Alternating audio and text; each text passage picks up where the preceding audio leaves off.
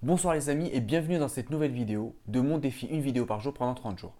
Je suis Mohamed Amin du blog Les Aventuriers du DSCG et aujourd'hui, je vais vous poser une question un peu particulière. Quand tu es en plein milieu de tes révisions, en plein de ton programme, en plein milieu de ton programme de révision et que tu prends du retard, qu'est-ce que tu te dis? Alors, très souvent, ce qu'on se dit, on va doubler nos séances de révision pour rattraper le retard et avancer. Alors, si tu te dis ça, j'ai envie de te dire juste une chose. Très souvent, on fait des plannings très chargés.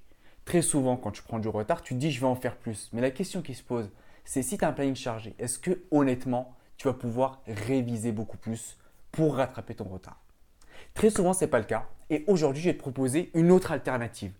La prochaine fois que tu révises et que tu prends du retard, au lieu de te dire je vais travailler plus, je vais mettre plus de séances pour réviser, je vais travailler plus longtemps pendant une séance, ben, dis-toi autre chose.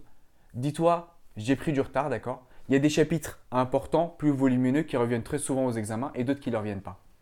Alors, au lieu de te dire je vais travailler plus et tu sais que tu ne vas pas le faire, ou alors si tu l'as déjà expérimenté, tu as déjà remarqué qu'en général, tu n'arrives pas à faire plus de séances, ou en tout cas pas suffisamment pour rattraper tout ton retard, pars dès le début en te disant voilà, j'ai pris par exemple une, deux, trois séances de retard sur mes, sur mes révisions, bah, j'allège mes révisions. Il y a des chapitres, je comptais les travailler sur un gros livre comme ça, bah, je vais plutôt prendre, vous savez, les petites fiches mémo parce que c'est des chapitres qui tombent quasiment jamais. Donc, je ne fais pas d'impasse, qu'on soit d'accord. Mais par contre, je lis ça juste sur une petite fiche mémo pour avoir les idées clés, qu'au moins s'il y a une question un peu générale, que j'ai quelque chose à dire, que je puisse grappiller au moins, on va dire, je ne sais, même pas, c'est des 0,25 points, on va dire, ou des 0,5 points, pour ne pas perdre de temps et pouvoir surtout boucler ses révisions et travailler tous les chapitres.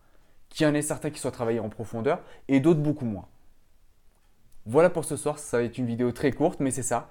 Au lieu de se dire la prochaine fois quand tu prends du retard, au lieu de te dire je vais travailler plus, je vais réviser beaucoup plus et euh, je vais rattraper le retard et je vais même euh, prendre de l'avance, sois réaliste. Si tu as un planning déjà qui est chargé et que tu as du mal à réviser, au lieu de te dire ça, dis-toi voilà, quels sont les chapitres qui sont moins importants et que je vais réviser de façon allégée avec des petites fiches et au moins comme ça voilà, je peux quand même avancer et pas prendre plus de retard et pas l'amplifier pour réviser tous les chapitres, peut-être pas à des degrés différents, peut-être pas au même degré, mais certains que je maîtrise beaucoup plus, d'autres beaucoup moins, mais au moins que je fasse pas d'impasse, que j'ai couvert tous les chapitres et que je puisse répondre à toutes les questions en une très grosse majorité.